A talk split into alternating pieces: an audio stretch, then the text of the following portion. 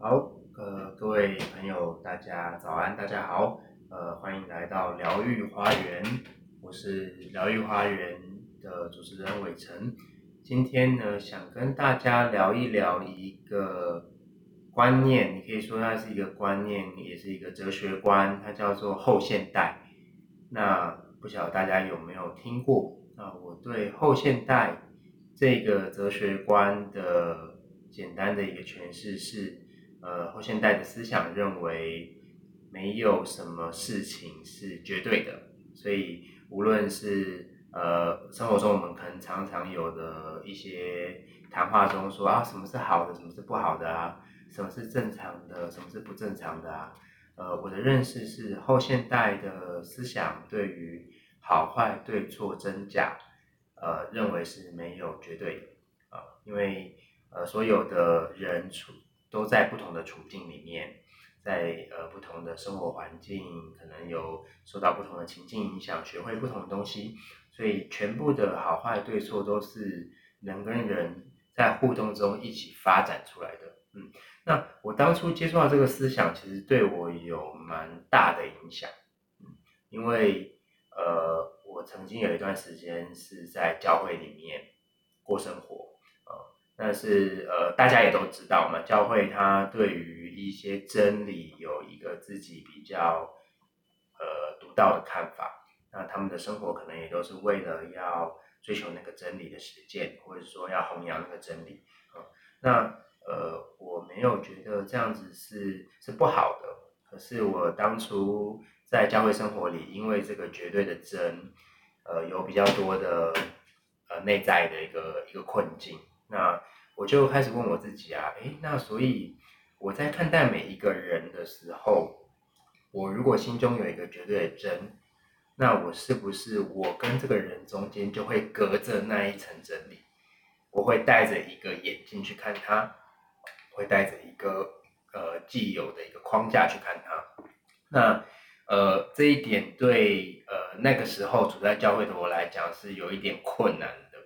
所以。呃，那个时候，我我记得有一次，我面对这个困难，不知道该怎么理解的时候，就是我拿呃拿起了一个画本，然后抓起了一把的色铅笔，就是拼命的在这个画本上，就是到处画各种的的的直线、弯曲线，就是呃好像就是想要让这个不同的颜色的色铅笔的轨迹。在画本上可以交错出一个又一个的间隔。接着呢，我做了一件呃，我觉得蛮有趣的事，就是我把这些间隔拿去请我周遭的人帮忙，他可以用他喜欢的方式，在这些间隔里面去把它填满。他也不一定要要按照那个格子填，他可以一次填两三格，他可以一次填一格，然后他可以全部都用同一个颜色，或者他可以用不同的颜色。他甚至可以在上面画上新的线条，对。那那个时候，我和我周遭的人一起完成那一幅画的瞬间，我觉得这才是我要的生活方式。因为我觉得每一个人都有一些不一样的地方，但是我们碰撞在一起，又会产生呃不一样的思维、不一样的感受、不一样的生活方式。对，所以我那时候就做了一个很重大的决定，就是呃，我离开了教会。那这这个决定对当时的我来讲是非常困难的，因为我很爱教会里的弟兄姐妹，然后我也很感谢他们带给我那种支持跟家的温暖。对，可那时候我就心中有一个想法是，我感觉那个绝对的真理让我有一点无法靠近，甚至可以说是有一点点的排斥，但并不是对那些人。嗯，那。我跟这些人中间始终好像就是隔着一道墙，叫做真理，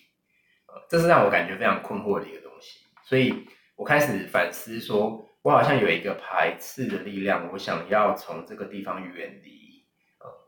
但是另一个角度就是，我正在朝另一个地方靠近，可是我并不知道，我只知道我现在想要远离什么，但我并不知道现在想要远离这个绝对真理。的我想要靠近什么，一直到我遇到了后现代这个思潮，他告诉我哦，没有绝对的好坏对错真假，这些都是人跟人互动中建构的，所以我觉得很受打动，好像啊，那个生活中找到了一条新的道路。嗯，那差不多在在这前后呢，我刚好我的弟弟，我亲弟弟，呃，伟宏，他是一个呃在智商研究所就读的学生，一个实习心理师。呃，那他目前呢完成了他的实习，正在准备他的论文，所以你也可以说他是一个准心理师。呃，那刚好伟宏他对于后现代的思想也有非常呃多的好奇、兴趣研究，甚至他觉得在他实际上跟他服务的对象，呃，在在智商心理学吧，可能称作个案或是来访者，甚至他在跟个案与来访者互动的时候。他觉得后现代的思想，呃，慢慢的影响他怎么去看这些人，对，所以今天的节目我就邀请到我的弟弟伟宏来，呃，跟我一起做交谈。那开始的时候我就想问问伟宏，后现代对你来讲是什么？然后它对你的生命来讲，为什么又好像有一个很很重要的分量？哦，Hello，大家好，我是伟宏。啊，针对这个问题，我觉得，嗯，我跟我哥的焦点不太一样。那他的焦点可能是聚焦在呃正常跟不正常的结构。那我我是比较想，我是比较好奇的是，嗯，一样的社会建构论，就是呃，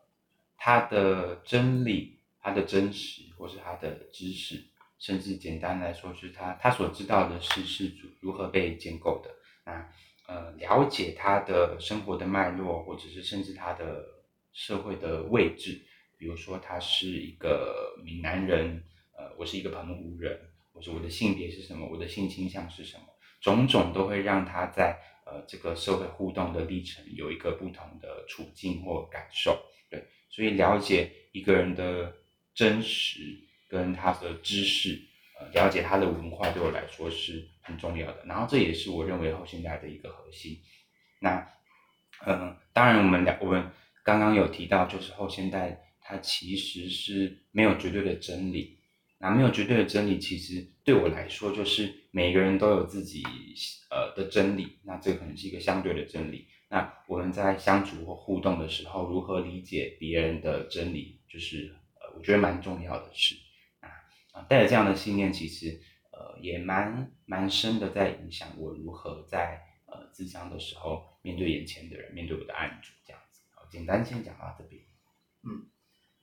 呃，我刚刚听见一个很有趣的点是，呃，每一个人都有自己的真理。那我们在互动中要怎么样同时觉察我属于我自己的真理，还有属对方的真理？然后又要能够互动，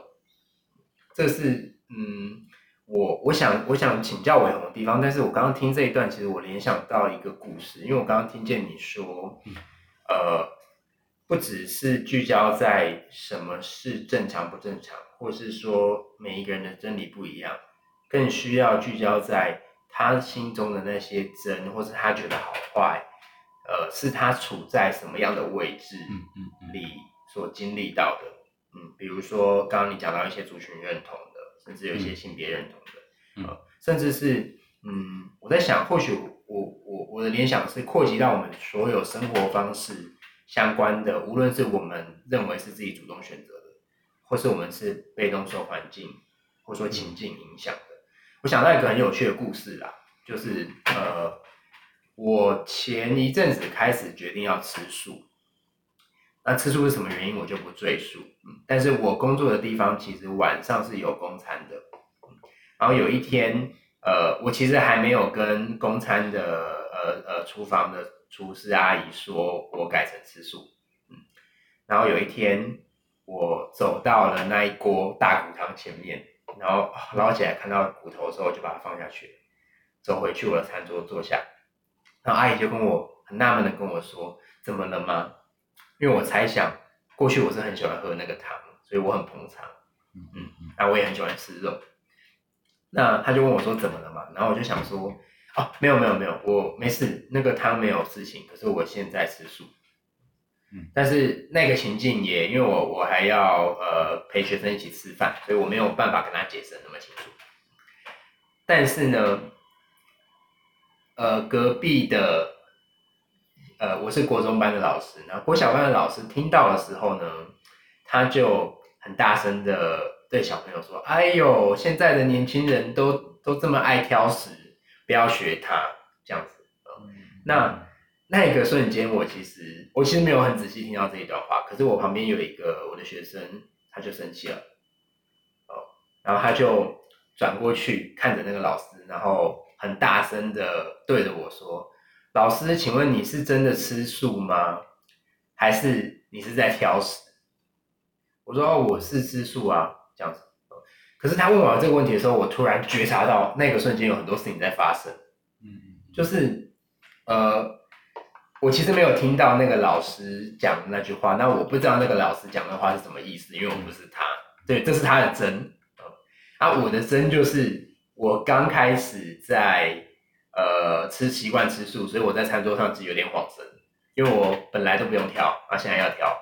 然后本来有很多东西可以吃，啊现在都没有东西可以吃，所以我其实听不进去旁边在讲什么话，可是我听到我的学生他说，呃，他用一个语气在问这件事的时候，我发现他生气了，因为他听起来是他觉得他的老师被误会，嗯。呃，所以接下来我停了大概五分钟之后，我决定做出一些一些回应，我就跟那个学生说，哎、呃，你刚刚好像有点生气，是吗？他说对，我说嗯，怎么了？我吃素是挑食啊，是啊，吃素是挑食，挑素的吃。嗯那没错啊，所以吃素是是挑食。嗯，那很多人都挑食，我也挑食，只是我们挑食的理由不一样。这样，对，所以我我刚听你那一段，我我我想到这个故事啦。那嗯不晓得听完这个故事，你有没有什么？你觉得它是跟这后现代的的思想有什么关联性，或者跟你刚刚讲的话又有什么比较共鸣的地方？这样，嗯，我其实感觉我我又会跳到另外一个脉络去啊，这就是后现代好玩的地方。我刚刚听到的又是，嗯、就是你呃，确实你你觉得你是在挑食没错，但我就想到标签这件事情，就是呃，如果我了解的是你为为了什么做这个决定，那挑食这件事情好像就不会变成一个比较负向的的的的的词汇，对，你就说，哎，确实是在挑食没错，可是呃，其实你你你有你自己的做这件事情的理由，然后我觉得刚刚那个学生好像也蛮贴心，他他其实是替你打抱不平，觉得你好像被误会，对啊，嗯、呃，对，大概听到的是这样子，我我我其实本来没有觉得我是在挑食，嗯。在那个语境里，因为就像你说的，大家觉得挑食好像是一个负向的评价，嗯嗯。挑食背后好像是有一个对对的，就是不挑食是比较好的，嗯，呃，所以才会说哦你挑食，嗯，那我的的确确是没有直接听到那呃呃没有听进去那个老师讲的这个可能是评价的东西，但是我察觉到我的呃学生有一点生气，嗯我那时候比较像是。呃，想要回应他的善意以外，也有点调皮的，想要用语言来解构一些东西。嗯，嗯对，，比较像是这样子，就是就是就像刚刚有听你提到说，每一个人有不同的脉络。嗯，那这个脉络好像很常用语言的方式透露出一些讯息，是吗？我觉得刚刚那个关键就是在挑食这件事情上，你的脉络跟他的脉络不一样。你可能觉得挑食对你来说不带有任何的，呃，它是中性的，可是，在你那个学生眼里，他觉得那个老师这样说你，好像是在评价你。嗯对，所以他好像带着你刚刚提到，呃，如果呃我们很难放下自己的真的话，那可能我们的真实会悄悄的让我们觉得别人就是这样。可能那个学生就觉得，哦，那老师在评价你，可能他对挑食这件事情有他的真实。嗯那呃，这个我就会想到一个很有意思的就是，你你你怎么知道哪些是你的真实？然后这个真实不是适用于其他人的？我觉得这其实呃真的很难。那除了猜测以外，就是尝试，你可以试试看。那或者是呃，其实我们在在资商或是比较后现代的训练有一环，就是呃，它有一个专业词汇叫 not knowing，就是呃，我是不带成见的去理解。那这个不带成见的理解，并不是说我要把我所有的预设都打掉，就是我我不我不是说我不能没有预设，而是我要知道，呃，站在我的位置、我的社会处境、我的文化。我怎么理解我的预设，还有我如何看到我的预设如何影响我跟他的相处？所以，呃，好像我们刚刚有提到嘛，就是要如何呃比较不是很粗浅的标签化去理解，比如说呃挑食这件事情，呃，就是回到那个脉络。那回到脉络很简单的方式就是问他，啊，你为什么做这个决定？我觉得这样比较比较直接，然后也或者是了解在这个过程中你可能做了什么，就是还原那个那个比较像是历程的东西。然后我自己觉得有一个很具体的历程被还原出来，那么那个呃版本的诠释的差异会尽量降到最低。嗯，回到这个事件的话，我觉得。呃，我比较像是因为我跟我的学生很亲近，所以我知道我跟他可以进行这种呃，你刚刚讲的还原这个脉络。比如说，我可以好奇他怎么了，他为什么听到那句话会好像有点反应，呃，甚至我先没有解读是他是生气，所以先跟他核对一下。嗯嗯，因为他呃，我我看见的事实是他听到那句话之后，他就做了一个回应。嗯，那他中间发生什么事，他是不是生气，我们就先不。确定，嗯，那因为我确定我跟他比较亲近，所以我跟他做一个核对。可是，呃，其实啦，现在听你这样讲一讲，我也是觉得，呃，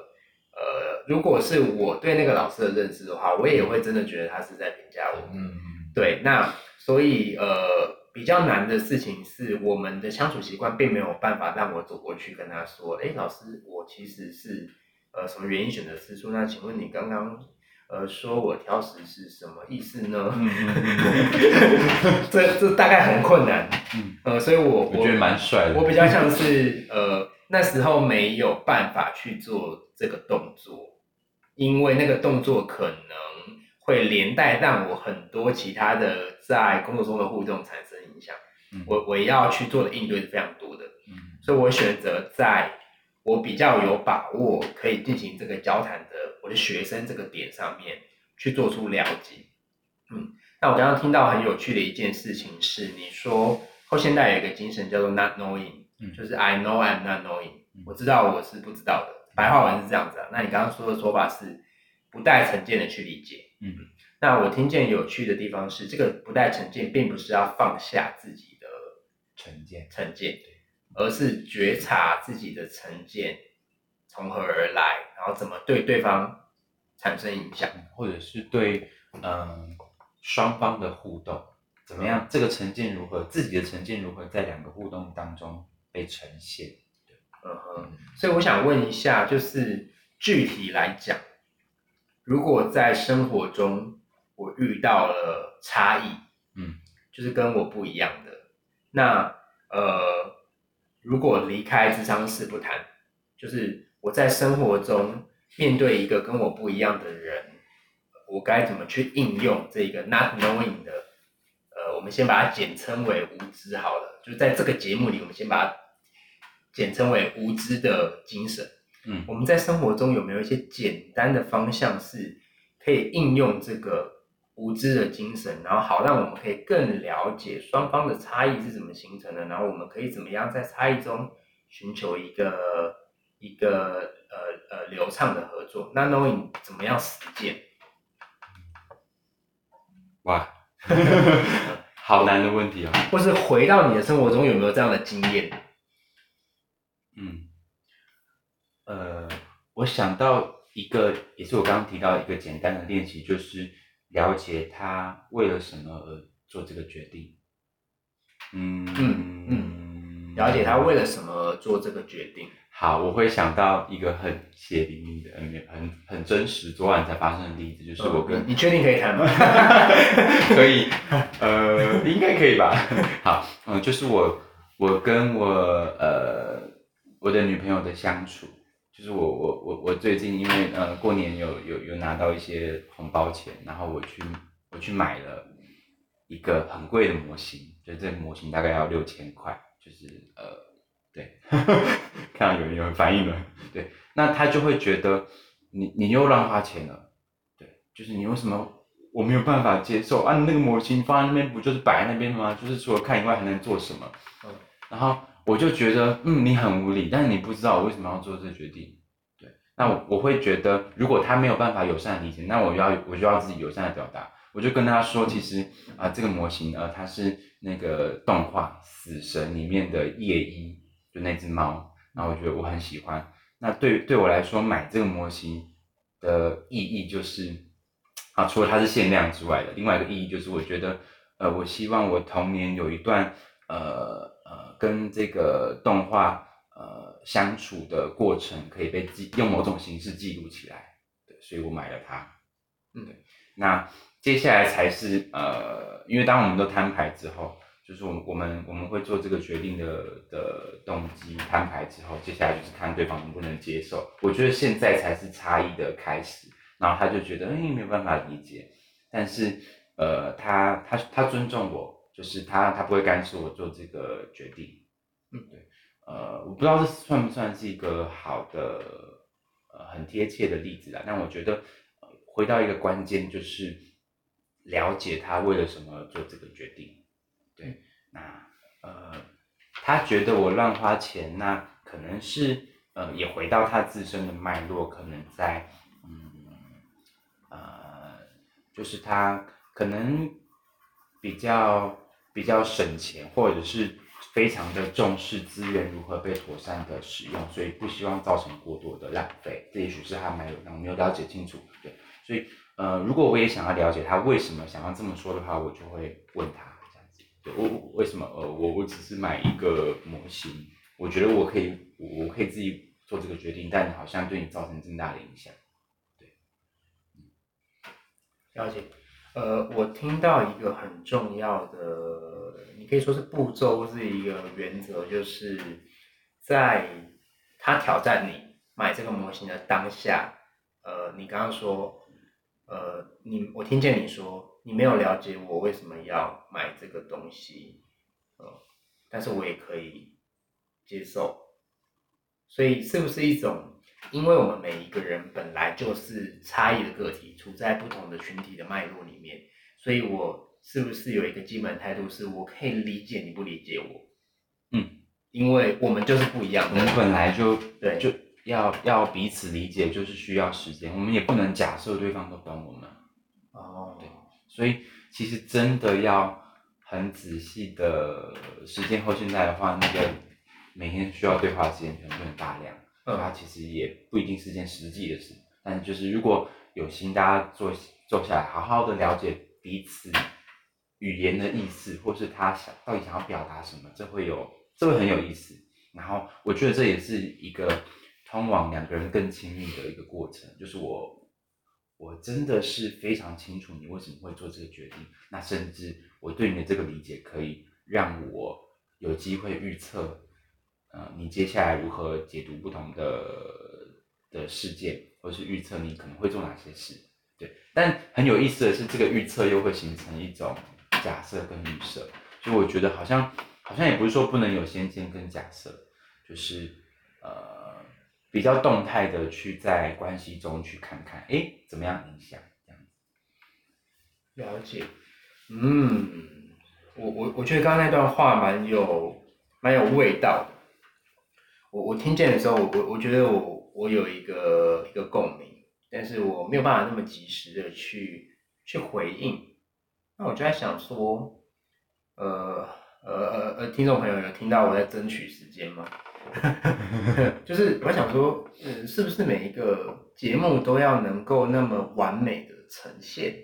啊，没有杂音呢。哦，这个人抛了一个球，我就要马上接起来呀。嗯，那还有录音设备，还有录音设备啊，是对减配版。对你，你你呃，大家现在只有听到声音，不知道我拿着一个酒精的罐子，然后上面夹着一个一个一个小蜜蜂，然后就当做我的麦克风，对，就是所以我的想法是，呃，应该个共鸣是，我刚刚听见伟宏说，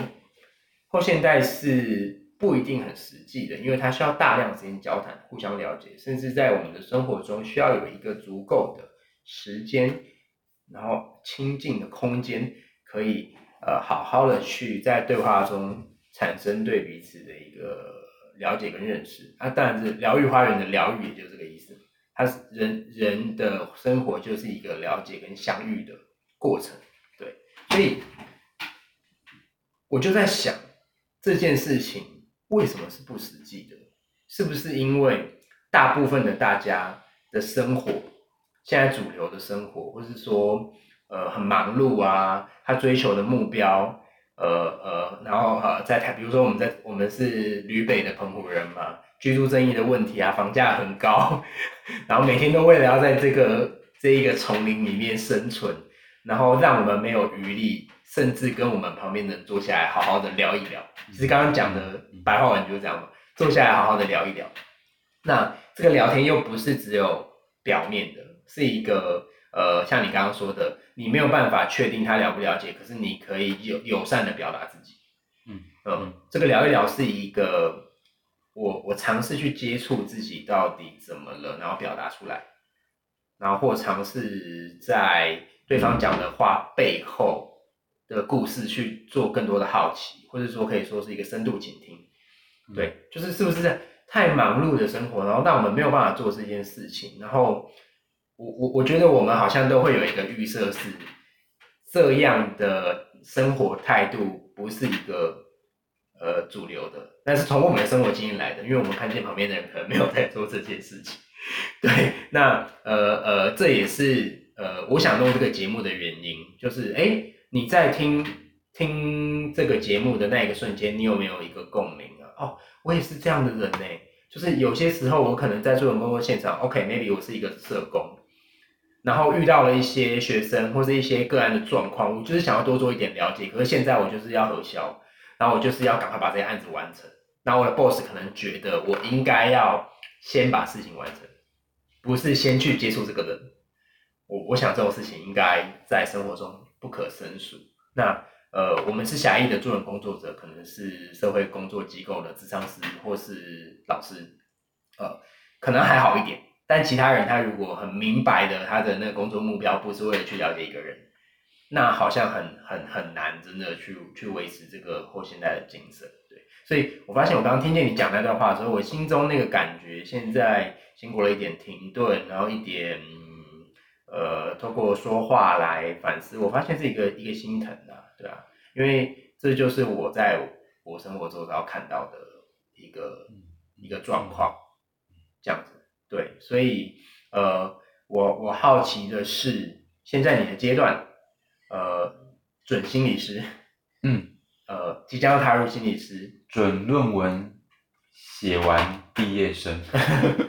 对对对，就是。就是因为因为现在当心理师要读研究所，要把实习做完，论文写完才具备考心理师的资格。对，所以伟宏说他是准论文写完毕业生。对，那我好奇，此刻的你，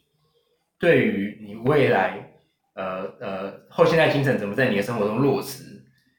就是工作上、生活上两者之间的平衡上，你有什么任何的看法吗？或是没有看法这样？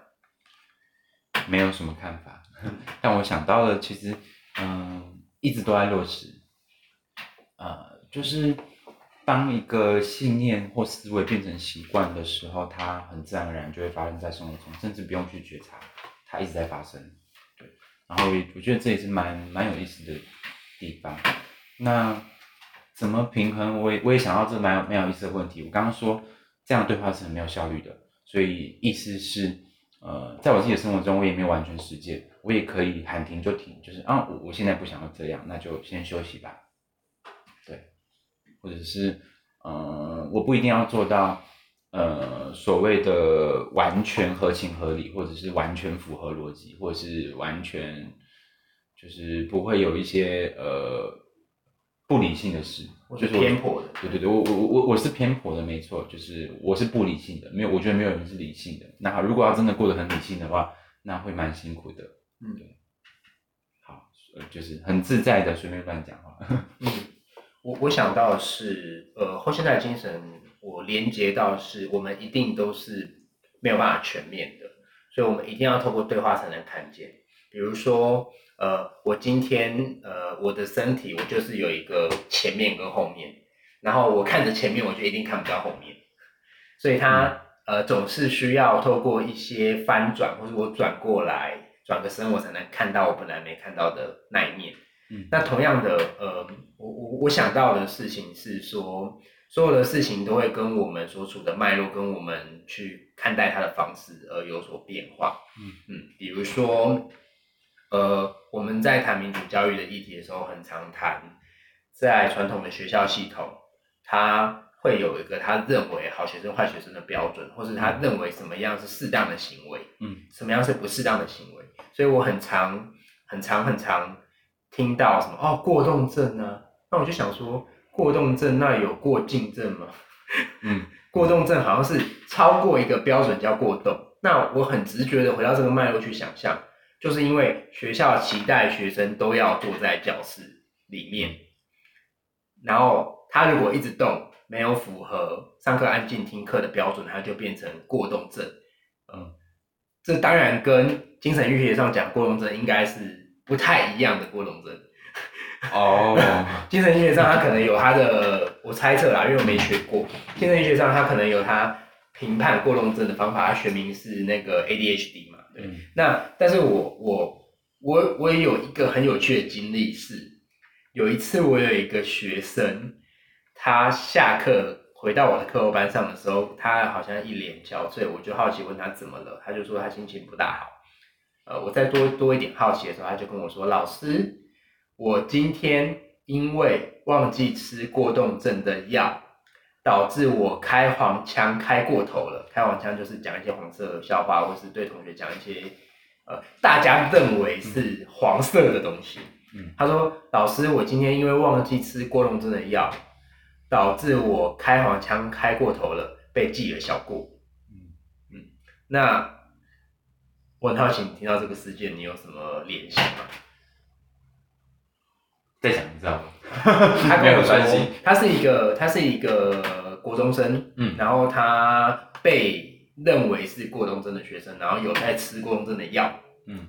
然后他有一天下课心情不太好，脸脸色看起来心情不太好了，那我就好奇问他怎么了，他就跟我说，老师，我今天因为忘记吃过动症的药，嗯，导致开黄腔开了过头，然后被记了小过，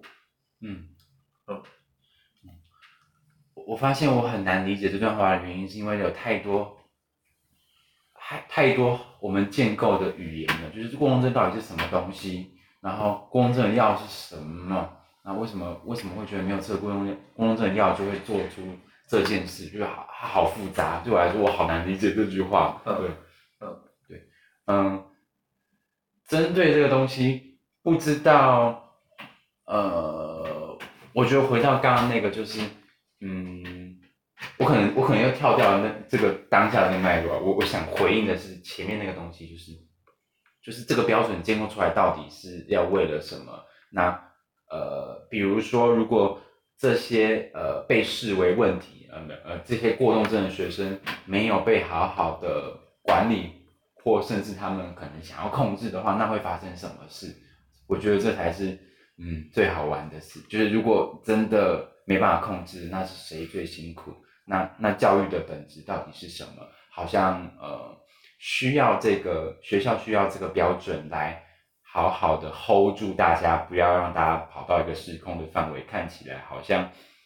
跟教育没什么关系。我不知道是不是跳跳麦，我不知道你刚刚那个东西有没有想要补充。这个回答很精彩，就是我的问题是，伟鸿作为一个后现代观点的准心理师。他怎么看待这一个孩子说他忘记吃过动症的药，导致开完枪开过头被借效果，这是我原本的问题。嗯，但是伟鸿的回应是说，这个陈述里有太多不确定的东西被建构出来的。可以再多加了解的东西，所以我觉得我一无所知。对，我不知道。对，所以这就是刚刚讲的那个无知的态度。嗯但是我不晓得有多少心理学的专家可以只听完我这个论述就开始长篇大论说哦，这个孩子怎么样怎么样怎么样，那你可以怎么样？对，所以我其实的持的态度跟你是一样的，就是哇，我觉得，呃，这可能也是疗愈的精神，或者说后现代的的的精神，现在比较难广泛的一个原因，是因为我们真正想要每一个人担起了解每一个人的责任，而不是呃，我要了解这个情况，我要交给一个专家。因为其实我我觉得是这样的、啊，每一个人他的生命过程，他是自己生命过程的专家。那每一个状况真的都不一样，所以我很欣赏你刚刚的回应，就是一个无知的精神。那所以这也算是一个一个巧妙哦。对对，这是一个试探，一个试探这样对。但我在试探的当下，在我并没有察觉到我这件事，我只是很直觉的，哎，因因为我我的问题是，哎，我好奇你会怎么看，我没有说该怎么办，嗯，你可以给我一点解方吗？好奇好奇怎么看？其实它是一个最困难，但是最困难回答，但是却最最不带成见的问题。对，所以它就是双面刃。就是如果你想要了解更精细的话，你可能要问的更具体一点。可是当你问的更具体的时候，就会有自己的假设或嗯预设融进来了，所以怎么看是很厉害的问题，但也很难回答。对，所以我常常会在学生过了好一阵子，然后他之前可能有一些呃比较比较有趣的行为，呃，我我我会用这个态度啦，有趣，我觉得超出我意料就是有趣嘛。啊，可是有些人他可能会觉得很崩溃，或者是怎么样，然后我会过了很久之后问他说，哎，那呃之前有一有一个是有一个人这样讲一句话，然后你就怎么样了？这样，你现在怎么看这件事情？我常常会这样子。嗯过过一段时间就问他们这个问题。那我想回扣到你刚刚第二层讲的那个东西，就是呃，这一个看的角度背后的原因是什么？嗯呃，比如说学校为什么需要有些人不是过动的？嗯，那它背后教育的本质是什么？这个问题其实就是我们节目为什么也想要谈民主教育这个主题，就是现在的大家把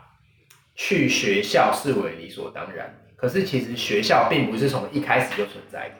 它是呃仔细的历史我没有办法讲那么清楚，但约莫是从普鲁士开始，好像想要全国普及一些东西，所以才建立了学校的机制。那它其实它的脉络跟工业化也非常有关系，对，所以其实当学校现在很呃很很很密集的将一群人集中在这里。然后人人数的量大，所以它必须要控制。我我猜测可能是这样子，然后它就产生了很多控制的规定跟规范。可是我觉得在现在这个时代，这是非常困难的，因为数位化的时代，手机好像象征着一种资讯的解放，每一个人都可以轻易的透过手机的资讯去取得知识，做经验交流，甚至跟人脉去互动。所以我自己觉得手机载具是呃。民主的一个很重要的象征，所以我自己就很觉得很有趣，所以呃，可能他的比较想要学生听他话的老师都很怕把那个手机的使用权解放给学生，而在我的教室完全没有这个问题，就是因为因为手机是他呃可以自由的一个很重要的一个一个工具，对，所以回到这个点来谈，就是呃，你刚刚谈的那个教育的本质，我是我很关注的。就是教育的本质到底是什么？是要学生成为一个听话，然后他可以按照你的安排，从国小升到国中，国中升到高中，高中升到大学，大学升到研究所，啊，这些都是已经建构起来的框架，嗯，可是他会在这些地方里跟社会有一个隔绝。哦，你现在不要管旁边的事啊，你先把考试考好就好了。嗯呃，那教育的目的是这样子吗？还是教育的目的就是一个 not knowing 的过程？就是我知道我是对他一无所知的，他他或许会走出一条他自己的路，但是我可以陪伴。嗯对，所以后现代的精神拉回来教育其实是很有趣的，就是嗯后现代的老师又是什么？他可能并不是一个教导的角色，嗯可能只是一个，哎，那他或许什么事都不用做，那他还需要叫老师吗？所以后现代的教育需要老师吗？还是他是需要的是一个陪伴？哦，我觉得这个这个主题其实呃蛮有趣的，可以再开一集。对，他可以再开一集，就是后后现代的教育嗯这件事情。对，然后呃，其实今天时间差不多四十分钟，那我想问伟宏有没有什么最后呃想跟大家说的话？你你不吐不快，你不说你肚子会痛，对，最后一段想跟大家说的话，这样子。嗯，嗯好像没有，但我我也想我也想回应刚刚最后一段，就是呃，好像我们理所当然觉得我们要上学，然后国小、国中、高中、大学，甚至研究所，然后每个阶段我们就必须要完成的事情，就是哎呀，先不要管这个，我们就先读书嘛嘛，把书读好再说嘛，啊，谈恋爱什么就就就就就先先放一边嘛，上大学之后你就可以谈恋爱啦。但是上大学，呃，没有人教他谈恋爱。当上大学又跟他说，哎，怎么没有没有交交男朋友、交女朋友？对我就会想到这个。然后，呃，这也是呃我们刚刚谈的，就是为什么在呃比较后现代的思维或者生活的实践里面会听起来这么不实际，就是因为有这么这么大的东西在那边，就是好多必须要去完成的事情，让我们必须要追求效率、符合标准，让我们没有办法在生活里面呃真的很仔细的去了解，哎，对方发生什么事。那嗯、最后那个。嗯，我想到每次讲到后现代，都有一个想分享的一个图像，就是就是想象，呃，你处在一片森林里面，然后你是一棵树。那我会想知道的是，如果我要了解的是对方，他也在另外一片森林里面的一棵树，那这棵树它它会怎么样该跟其他这片森林里面的所有其他树或是其他生物产生关系，如何互动？然后我觉得这这是我觉得我自己很喜欢的一个后现代的图像，就是你你如何真的去了解这片森林到底长什么样子，你才可以更认识呃眼前这个人这棵树它到底是什么样子。对嗯，好，那谢谢伟宏，就是刚好在今天节目的尾声用了这个森林的隐喻。呃，我如果是一棵树，我如何见树又见林？可以看见我是一棵处在哪一片森林的的树，我跟旁边的其他的树、其他的动植物，我们的关联又是什么？那这些关联又怎么样？呃，决定或定义了我是一棵怎么样的树？所以今天节目最后就想把这个问题抛给各位听众好朋友们，就是你是一棵树，假装你是一棵树，你位在一个怎么样的森林里面呢？你跟旁边的各棵不各种不同的树跟动植物，你们在进行着怎么样的互动呢？那这些互动又是怎么样影响你自己？如何看待你自己是一棵怎么样的树呢？这个大灾问最后留给听众朋友。那今天的节目差不多到这边。呃，今天我们找到了一个新的主题，就是后现代的观点如何谈教育。那这就要谈到台湾现在的自学的状况，非学校，呃，自学的法律上的名称叫做非学校形态的实验教育，有学校形态，也有非学校形态，所以台湾是一个这两种形态的学习方式可以并存的一个民主社会。所以我就好奇啦，听众朋友有没有我号召一下，有没有自学生下一次想跟我谈后现代的观点怎么融到教育里面？呃，对我现在要公开的做一个一个邀请，有没有自学生想跟我谈？呃，那当然想谈的意思是说，你是一个自学生，然后你也是一个喜欢谈话的人，你也可以接受上节目，不会害羞，那你也可以接受适当的在这边做一些揭露，或是你觉得你也需要这个过程可以被倾听。好，那今天的节目我们就先到这边，谢谢大家的倾听，好，我们下次再见，拜拜。拜拜。